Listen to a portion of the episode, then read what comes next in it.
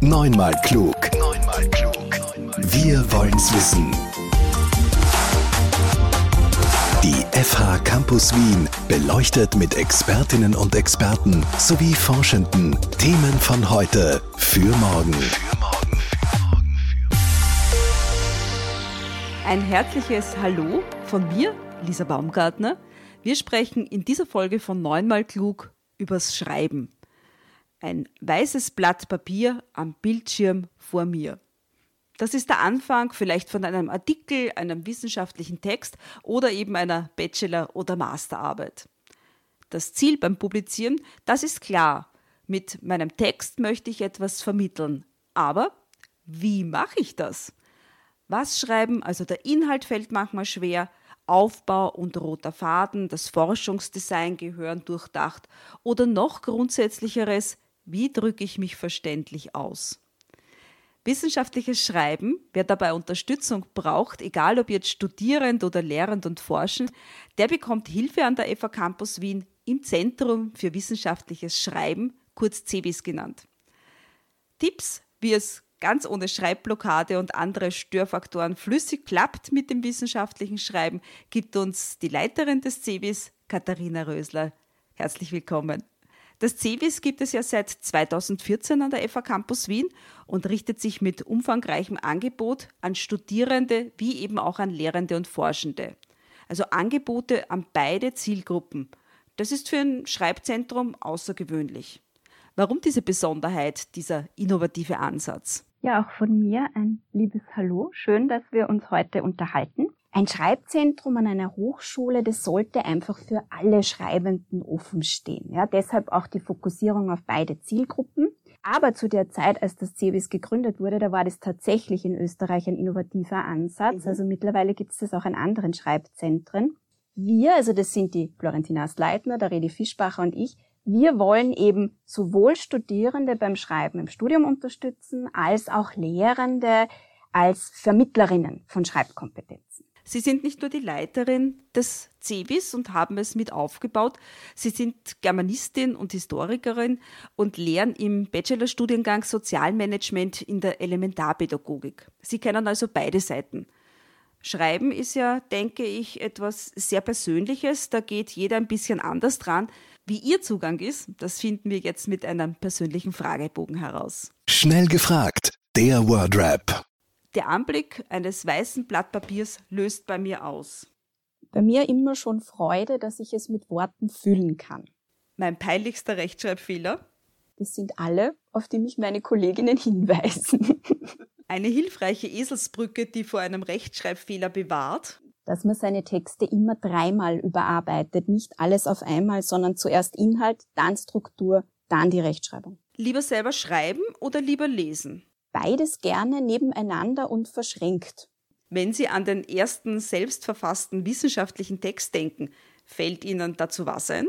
Ein hartes Stück Arbeit und ich habe kein besonders gutes, aber absolut berechtigtes Feedback bekommen. Daraus muss man lernen.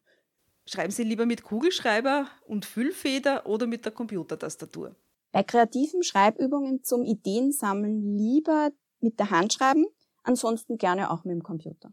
Als Historikerin, welches Schriftstück hat für Sie besonderen Wert? Also ganz toll finde ich diese Digitalisierungsprojekte der Nationalbibliothek. Die heißen Anno und Alex. Denn da gibt's freien Zugriff online auf tausende historische Gesetzestexte und Artikel aus Zeitungen. Das ist eine tolle Fundgrube. Mhm. Danke für den Tipp. Und Ihr Lieblingsbuch ist? Das ändert sich sehr häufig. Derzeit ist es die Biografie von der österreichischen Schriftstellerin Vicky Baum. Es war alles ganz anders, heißt die die erste Hürde, also sich hinzusetzen und es zu tun, das Schreiben. Und nicht noch vorher 27 andere angeblich wichtige Sachen zu machen, also zum Beispiel Badezimmer putzen. Also hinsetzen und anfangen. Das fällt ja oft schwer. Wie überwinde ich diese allererste Hürde? Ja, man sagt immer, je länger man schreibt, desto besser lernt man sich auch kennen. Das heißt, wir empfehlen da konkret, nicht nur immer die Schreibprodukte zu reflektieren, sondern eben auch den Schreibprozess zu beobachten und zu schauen, was tut einem gut in diesem Prozess. Zum Beispiel, dass man sich eine Schreibumgebung schafft, die einem gut tut, dass man verschiedene Schreiborte ausprobiert, verschiedene Schreibzeiten und ebenso kreative Schreibübungen versucht auszuprobieren, zum Beispiel Freewriting, Focus Sprint, Cluster, um den Kopf quasi frei zu schreiben, bevor man sich an den eigentlichen Einstiegstext setzt. Schreiben ist ja an sich ein sehr befruchtender Prozess. Inwieweit hilft es mir, wenn ich schreibe? Ja, Schreiben könnte man sagen, ist wirklich eine Schlüsselkompetenz im Leben. Also es ist Teil dieses Lifelong Learning Aspektes, finde ich. Es begleitet einen ja von, von der Schule übers Studium bis in den Beruf hinein. Und es ist definitiv erlernbar. Also es hat nicht unbedingt etwas mit Talent zu tun. Das ist gut zu wissen. Ja. es muss einfach aber auch Platz und Zeit sein für Schreibentwicklungen in verschiedenen Stufen. Und dazu kommt, dass zum Beispiel Denken und Sprechen sehr assoziative Prozesse sind. Sobald ich aber was schreiben muss aufs Papier, ja, bin ich bereits genötigt, dass ich das irgendwie ordnet davor. Ja. So kann man sagen, Schreiben ist Denk- und Lerninstrument und Reflexionsinstrument. Studierende finden ja ein umfassendes Angebot wie Schreib- und Sprachworkshops. Wie unterscheiden sich diese beiden Workshop-Reihen voneinander? Also wenn man mal die Gemeinsamkeiten anschaut, also die sind auf jeden Fall, dass sie jedes Semester wieder stattfinden, dass sie kostenlos stattfinden und online und dass man sich über das Studierendenportal anmelden kann. Unterscheiden tun sie sich insofern, als dass die Schreibworkshops wirklich den Fokus auf diesen gesamten wissenschaftlichen Schreibprozess legen, entlang dieses Schreibprozesses vom Ideensammeln übers Lesen, Argumentieren und den Text überarbeiten. Neu werden wir dann im Sommersemester auch haben eine Textwerkstatt für Masterstudierende, die sich auch daran orientiert. Und es gibt auch ein Sommerformat, das sich ebenso daran orientiert, sowie die Lehrendenangebote, die auch in dieses prozessorientierte Schreiben und Schreibdidaktik gehören. Und worauf fokussieren jetzt die Sprachworkshops? Die widmen sich wirklich dem Thema Wissenschaft, Sprache, Deutsch. Wissenschaftlich formulieren und der richtigen Nutzung von Grammatik, von Formulierungen.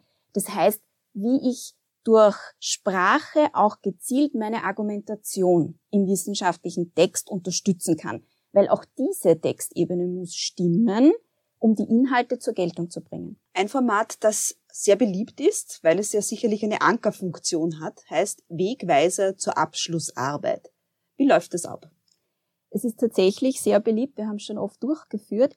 Wir haben es äh, selbst entwickelt hier an der FH, das heißt, es mhm. ist auch sehr innovativ und wir haben es auch an anderen Hochschulen erfolgreich vorgestellt schon. Es funktioniert aber nur in Zusammenarbeit mit Studiengängen und Lehrenden. Die können sich auch jederzeit an uns wenden, wenn sie sowas durchführen möchten.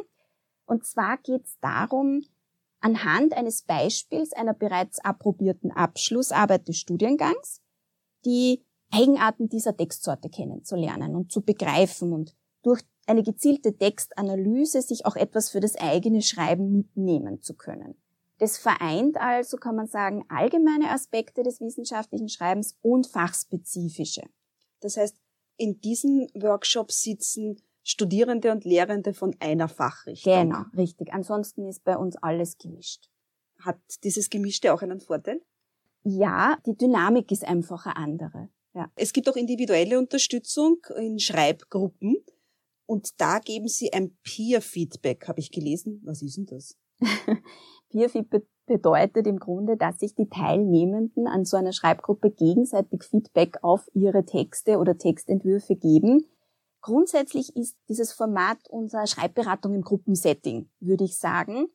Und das kann einmal stattfinden, es kann mehrmals stattfinden. Wenn sich Studierende entscheiden, dass sie sagen, sie möchten zum Beispiel im Vorfeld der Bachelorarbeit sich zusammentun und sich gegenseitig Feedback auf Textentwürfe geben, dann schreiben sie eine Mail ans CEWIS und dann organisieren wir das. Und das geht auch relativ schnell, also das vom zeitlichen genau. Horizont her. Genau, das ist also auch freie Themen und Terminwahl, da kann man wirklich alles bearbeiten. Lehrende und Forschende verfassen ja selber, müssen aber natürlich auch Arbeiten beurteilen, ganz klar Bachelor- und Masterarbeiten. Mhm. Ein Thema bei Begleitung von wissenschaftlichen Arbeiten ist ja immer die Plagiatsfrage. Haben wir oft genug jetzt schon in der Öffentlichkeit diskutiert.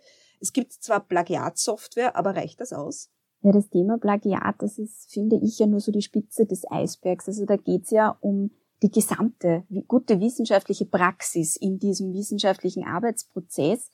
Und wir haben zum Beispiel auch eine Fortbildung, wo sich Lehrende dahingehend Unterstützung holen können.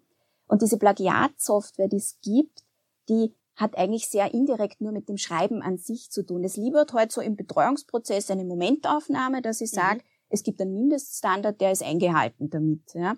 Aber im Grunde bräuchte es vor allem Präventionsmaßnahmen, wenn man an Plagiate denkt. Das heißt, ich denke, eine Antwort der Hochschulen kann schon darauf sein, dass man solche Einrichtungen wie Schreibzentren fördert und dass man parallel dazu die Curricula auch mehr mit Schreiben bereichert, auch in der Fachlehre. Was wäre sinnvoll? Wie viel Schreiben sollte in Curricula drinnen sein? Ja, schreiben könnte man theoretisch wahrscheinlich in vielen Fächern, ja. Ähm, wir haben eh so eine diverse Hochschule, so viele Aspekte. Also ich bin mir sicher, Schreiben würde sich in jedem Curriculum gut unterbringen lassen. Wenn Studierende zu Ihnen kommen, hm. dann gibt es ja sicherlich so eine Frage, die in, sagen wir mal, mehr als 50 Prozent der Fällen gestellt wird. Welche wäre denn das? Das, was Sie zuerst erwähnt haben, dass man nicht anfangen kann zu schreiben. Das ist eine häufige Frage. Da empfehlen wir eben immer so kreative Schreibübungen auszuprobieren und eben auf die Schreibumgebung auch sehr stark zu achten. Und die Frage der richtigen Literaturauswahl, das ist auch oft mhm. etwas, wobei wir da schon empfehlen, Rücksprache mit Betreuerinnen und dem Studiengang zu halten. Wenn mich während des Schreibprozesses eine Schreibblockade mhm überfällt, das haben wir auch sicherlich jeder schon einmal erlebt. Wie komme ich da wieder schnell raus? Weil oft drängt ja die Zeit. Es kommt darauf an, wie stark diese Blockade natürlich ist. Also wenn ich sage, ich kann wirklich überhaupt keinen Satz mehr schreiben oder das Papier, das frisst mich halb auf, gibt es auch immer die Möglichkeit, sich natürlich professionelle Hilfe von außen zu holen. Ja. Wenn das nur etwas Kleineres ist, dann würde ich wirklich mal mit dem Freewriting beginnen und mal versuchen, mich frei zu schreiben, bevor ich mit dem eigentlichen Schreiben des Textes beginne. Sie selber sind ja auch Autorin und haben das Grundlagenwerk Geschichte der Elementarpädagogik in Österreich veröffentlicht, und zwar gemeinsam mit der Elementarpädagogin Heidemarie Lexnalis. Was war denn für Sie das Schwierigste an diesem Buch? Also es war insgesamt ein ganz tolles Projekt und es ist die erste Überblickspublikation zu mhm. diesem Thema. Und ich konnte da unglaublich viel lernen und mir mitnehmen. Leider ist meine Co-Autorin, die Heidemarie, eben während des Projektes verstorben. Und ich glaube, das war die schwierigste Ebene für mich, weil ich konnte mich mit ihr dann auch nicht mehr austauschen. Mhm. Und Feedback ist aber so wichtig in ja. einem Schreibprozess. Ja. Aber mit der Hilfe vieler lieber Kolleginnen wurde das Buch dann trotzdem erfolgreich aus der Taufe gehoben. Die letzte Frage, die ich hatte, ist nicht ganz uneigennützig. Immer häufiger dienen ja auch Podcasts als Quelle für eine wissenschaftliche Arbeit. Aber wie zitiere ich da richtig? Gut, zum Zitieren gibt's einerseits formale Regeln, ja, ja, die im Normalfall der Studiengang oder das Department vorgibt. Wesentlich ist aber vor allem die Ebene, dass man unterscheidet, welche Quelle ich wann und warum jetzt zitieren möchte. Also was will ich damit stützen, was will ich damit unterstreichen, wie nutze ich die Quelle, nutze ich sie als Untersuchungsgegenstand, nutze ich sie als Sekundärverweis. Ich meine, in allen Fällen würde ich empfehlen, auf das Transkript zurückzugreifen, so wie es bei einem Interview ja. auch ist. Ja. Aber wie gesagt, entscheidend ist im Grunde nicht, ob da jetzt letztendlich Punkte oder Beistriche dahinter stehen, sondern wie das Zitat im Text eingearbeitet ist und wie ich es gut sichtbar mache, also die Gesamtkomposition. Neunmal klug der Podcast der FH Campus Wien über Wissenschaft und Wissen für die Zukunft. Für die Zukunft.